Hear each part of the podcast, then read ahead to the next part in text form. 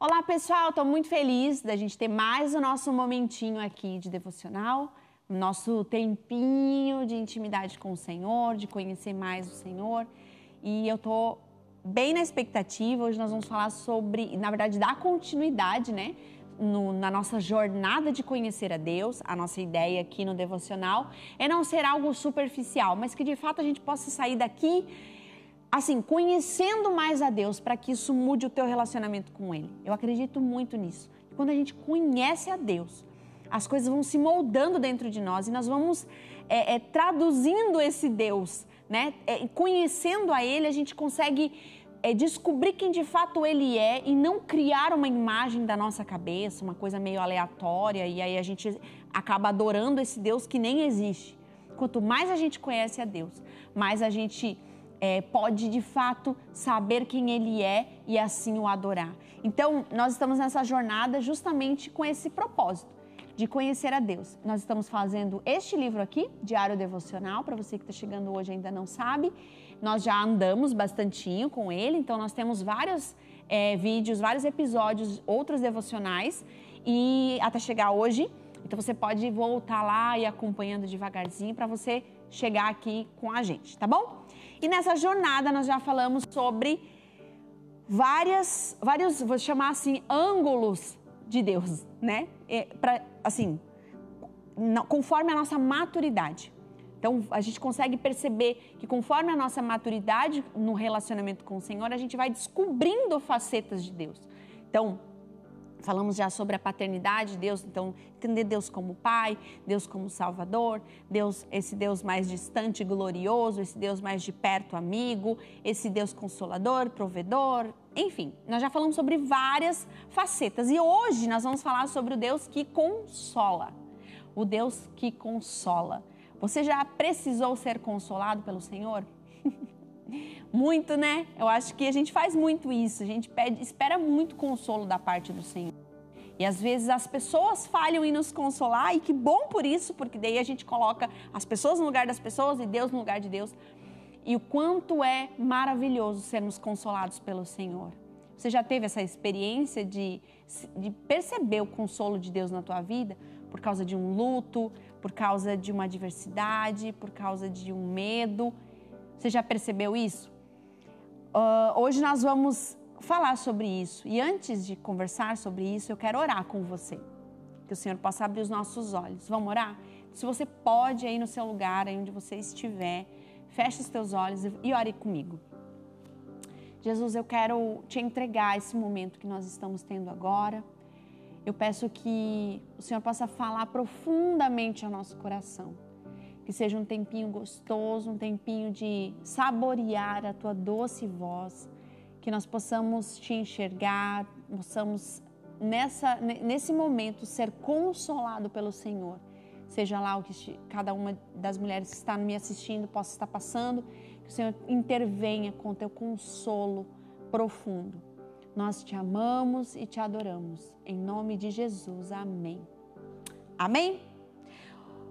O nosso texto base está em João, no capítulo 14.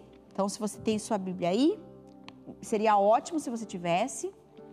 Se você está com o seu livro, já abre. E se você não tem o livro, pega um caderninho para você estar tá anotando. Então, se você tiver um caderninho aí, ajuda muito porque você consegue acompanhar, escrever. Isso te ajuda também na concentração, tá bom? Vamos lá? João, no capítulo 14, nós vamos ler do versículo 15 até o 20, tá bom? Vamos lá? Uh, João 14, 15 ao 20. Se vocês me amam, obedeçam os meus mandamentos. E eu pedirei ao Pai, e ele lhes, e ele lhes dará outro encorajador, ou consolador em outras versões, que nunca os deixará. É o Espírito da Verdade o mundo não pôde receber, pois não o vê e não o conhece, mas vocês o conhecem. Pois ele habita com vocês agora e depois estará em vocês. Não os deixarei órfão, voltarei para vocês. Em breve o mundo não me verá, mas vocês me verão. Porque eu vivo, vocês também viverão. No dia em que eu for ressuscitado, vocês saberão que eu estou em meu Pai, vocês em mim e eu em vocês. Meu Deus, é, é muito maravilhoso essa passagem, esse trecho da palavra de Deus. E, e até entender o contexto dela. Uh, a gente consegue entender, perceber isso, né? Porque Jesus ele estava com os discípulos ainda e, e, e, as coisas estavam sendo cumpridas, as promessas estavam se cumprindo. E isso também falava sobre Jesus não estar mais fisicamente com os discípulos, mas ir aos céus, né? Porque cumpriu aquilo que estava para ser cumprido e foi até o fim, foi, estava consumado, então Jesus foi aos céus. E, e aí, se você entender um pouco do contexto, você vai é, é, também entendendo os sentimentos que estavam acontecendo ali. Uh, vamos lá um pouquinho da história, né? As crianças, naquele tempo, as crianças até 12 anos, eles memorizavam a Torá. E nesse processo, né, as crianças passavam ali aquele período memorizando, até 12 anos. Depois de 12 anos, então os rabinos, os mestres, escolhiam alguns des, algumas dessas crianças, algumas dessas adolescentes, para então ensinar sobre aquilo que eles faziam e se tornar também um rabino. Esse era o objetivo. E as crianças que eram reprovadas, que não eram escolhidas pelos mestres, pelos rabinos, elas então voltavam e, e, e fazia aquilo que era a profissão da família, aquilo que era a, ali, a, que a família fazia, o que era o costume da família. Então, muitos pescavam, muitos, enfim, cada, cada um voltava a, ali a, a mexia com, com construção, cada, cada família tinha seu, seu, seu legado ali. E aí você já começa a fazer algumas associações, né? E aí Jesus então, é, não é, isso não, não está ali registrado, mas existe muito é, estudo, teoria sobre isso, de que Jesus possivelmente era um mestre aprovado, né? Ele já era um rabino aprovado, até pela idade, né? Ali até 30 anos, então já se tornava é, esse mestre. Então, a história dá a entender isso, né? E aí Jesus você percebe que Jesus vai, quando vai chamar os discípulos para caminhar com ele, você lembra o que eles estavam fazendo?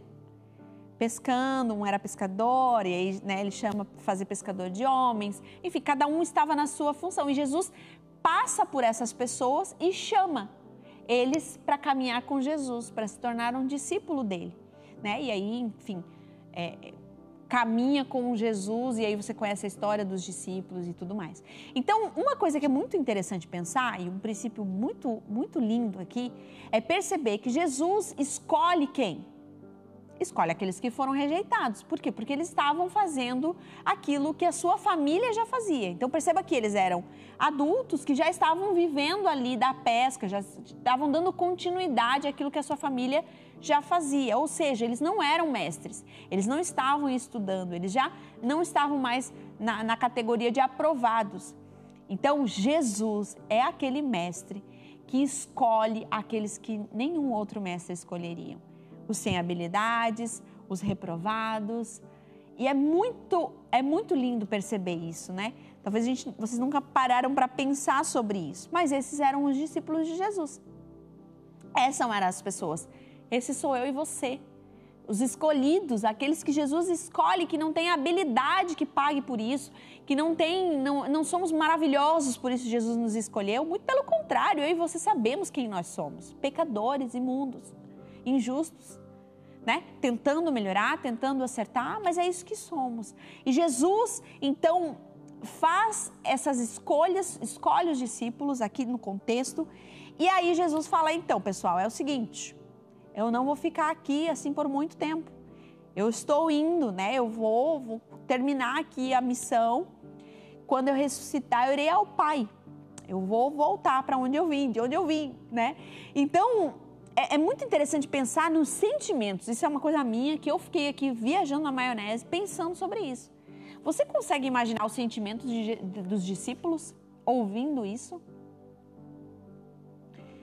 eu acho que seria a primeira a falar: não, não, não, não vai não. Você vai ficar aqui. porque eu amo muito Jesus. Ele é um amigo, ele é uma pessoa que investiu em mim, que não me deixou no mesmo lugar, ele é uma pessoa que transformou a minha história, me tirou daquele lugar. Não, eu não vou deixar você ir. Né? Esse provavelmente eram os sentimentos de todo mundo ali. Esse Jesus vai embora e provavelmente ele vai nos abandonar. E eu não quero isso. Eu amo a Jesus. Eu conheci esse Jesus. E sabe, esse sentimento, e eu, lendo a história, eu comecei a pensar sobre isso. Talvez hoje eu e você não temos o privilégio de andar de mão dada com Jesus fisicamente, de poder ouvir. Poxa, quem não gostaria, né, de sentar com Jesus e, e ouvir da boca dele ensinos e conselhos e amor e afeto e poder tocar né? A gente não pode mais isso, mas a gente ainda consegue ouvir os conselhos do Senhor através da palavra de Deus. A gente ainda consegue é, é, sentir o Senhor, ouvir, poder falar com Ele. Então, algo que é muito interessante pensar, e sabe, que é, de fato a gente precisa levar em consideração o que a palavra fala sobre isso. Jesus, ele veio ao mundo, viveu como um de nós, morreu, venceu a morte, foi aos céus. E o que ele deixa e o que ele promete para nós é: eu deixarei o consolador, né? Ele ele fala, ai meu Deus, cadê? É, ele fala o seguinte: se vocês me amam, obedeçam os meus mandamentos, e eu pedirei ao Pai, e ele lhes dará outro encorajador Fiquem tranquilos, vocês não estarão sozinhos. Eu estarei com vocês. Eu mandarei, Deus mandará o consolador. E para mim e para você que não andamos com Jesus como os discípulos andaram, nós ainda temos como ter o consolador. Como é bom saber que nós servimos um Deus que anda com a gente, que tem essa possibilidade de nos ouvir, de nos consolar, de continuar com a gente. E sabe, a forma que nós temos de sermos consolados é através da obediência. A obediência ao Senhor é dizendo: Eu confio em Ti e agora então eu posso ser consolado pelo Senhor. E sabe, eu compartilhando a minha experiência com vocês, é, eu não sei se para vocês isso já aconteceu, se vocês já passaram por isso, ou talvez você ainda tem tanto medo de confiar no Senhor que você ainda não chegou numa etapa de ser consolado pelo Senhor. Mas, sabe, acontece muitas vezes na minha história de, de passar por dificuldades, de passar por coisas difíceis na minha vida, coisas que eu gostaria que fosse diferente, coisas que eu até às vezes chego a dizer, Deus, né, tu pode fazer tanta coisa com relação a isso e o Senhor não faz. E eu chegar no meu quarto, eu dobrar o meu joelho, e eu conversar com o Senhor, e eu desabafar, e eu falar, e eu elogiar, eu adorar, apesar das dificuldades. E, e algo sobrenatural acontece. Sabe, eu não estou falando de algo que eu ouvi dizer, que eu li em algum lugar. Não, isso acontece na minha vida, de ser consolado pelo Senhor, de sair do meu quarto muitas vezes sem resoluções. Ah, Larissa, o que... e daí tu foi consolada porque Deus respondeu tuas orações, Deus foi lá e fez? Não, muitas vezes não. Inclusive, nesse momento, eu estou vivendo algo na minha vida e que não foi resolvido. Nada mudou. As coisas não aconteceram, nem como eu queria, nem como eu não queria, as coisas simplesmente não acontecem. Jesus está lá, sem me responder, sem resolver, mas a diferença que faz de eu entender que esse Deus é um Deus que, apesar das dificuldades, pode me consolar. Isso muda tudo, porque agora eu me submeto ao consolo de Deus.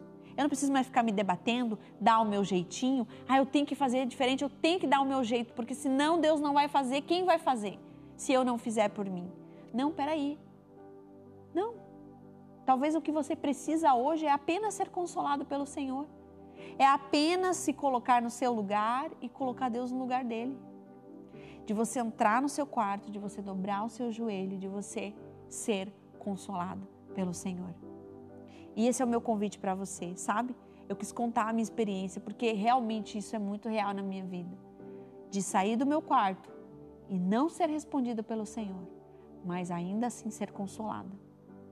Porque não é porque Ele não vai te responder da forma como você quer, que significa que Ele é, é um Deus que não está com você. Não, Ele está com você. É um tempo, é, um, é necessário, precisa, e você precisa submeter ao consolo de Deus. Você não precisa ter resposta para tudo, sabe? Jesus ele não prometeu te responder todas as coisas, te dar tudo que você quer. Ele prometeu a ele mesmo. E ele prometeu te consolar.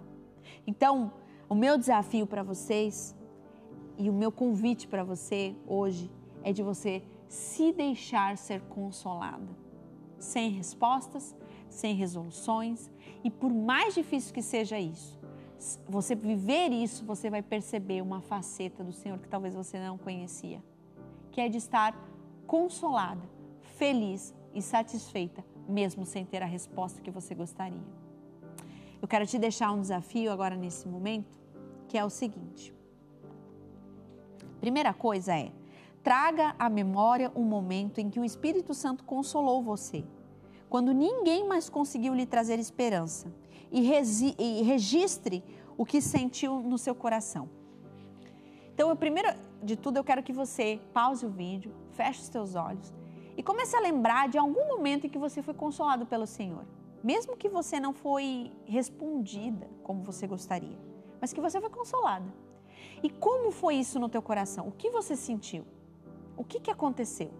Eu quero que você escreva Escreva num papel: olha, eu passei por essa dificuldade, eu não via mais respostas, mas então eu fui consolada pelo Senhor dessa dessa forma. Eu senti que Deus fez isso, fez isso. Eu li na palavra dele isso e isso me consolou. Eu quero que você escreva. E o meu segundo desafio é que você pegue este papel, você dobre ele e que você entregue para alguém. Pode ser alguém no teu trabalho, pode ser alguém na tua família, pode ser algum amigo seu, pode ser até um desconhecido. Olha que coisa legal. De você pegar esse papel, talvez no ônibus, no metrô, seja lá no transporte, no Uber, na rua, no mercado, no caixa do mercado, no shopping. Você pega esse papel, você dobre e você entregue para alguém. Você fala: Olha, eu escrevi algo que Deus fez comigo, eu quero te entregar. E, enfim, deixa na mão de Deus. O meu desafio para você é você ser bênção na vida de alguém mostrando o consolo de Deus. Tá bom? Espero que você faça esse desafio. Eu já fiz uma vez, é muito legal, é muito interessante perceber o que Deus faz através de um ato tão simples e às vezes até meio vergonhoso da nossa parte. Mas quando você faz, o quão poderoso isso se torna na vida de alguém. Tá bom? É isso, gente. Mande para alguém esse devocional, esse tempinho, alguém que você percebe que precisa ser consolado. Se foi algo é, legal para você, que te edificou, mande para alguém. Isso é muito importante, tá bom? Que Deus abençoe muito seu coração, que você tenha uma semana extraordinária em nome de Jesus. Até a próxima.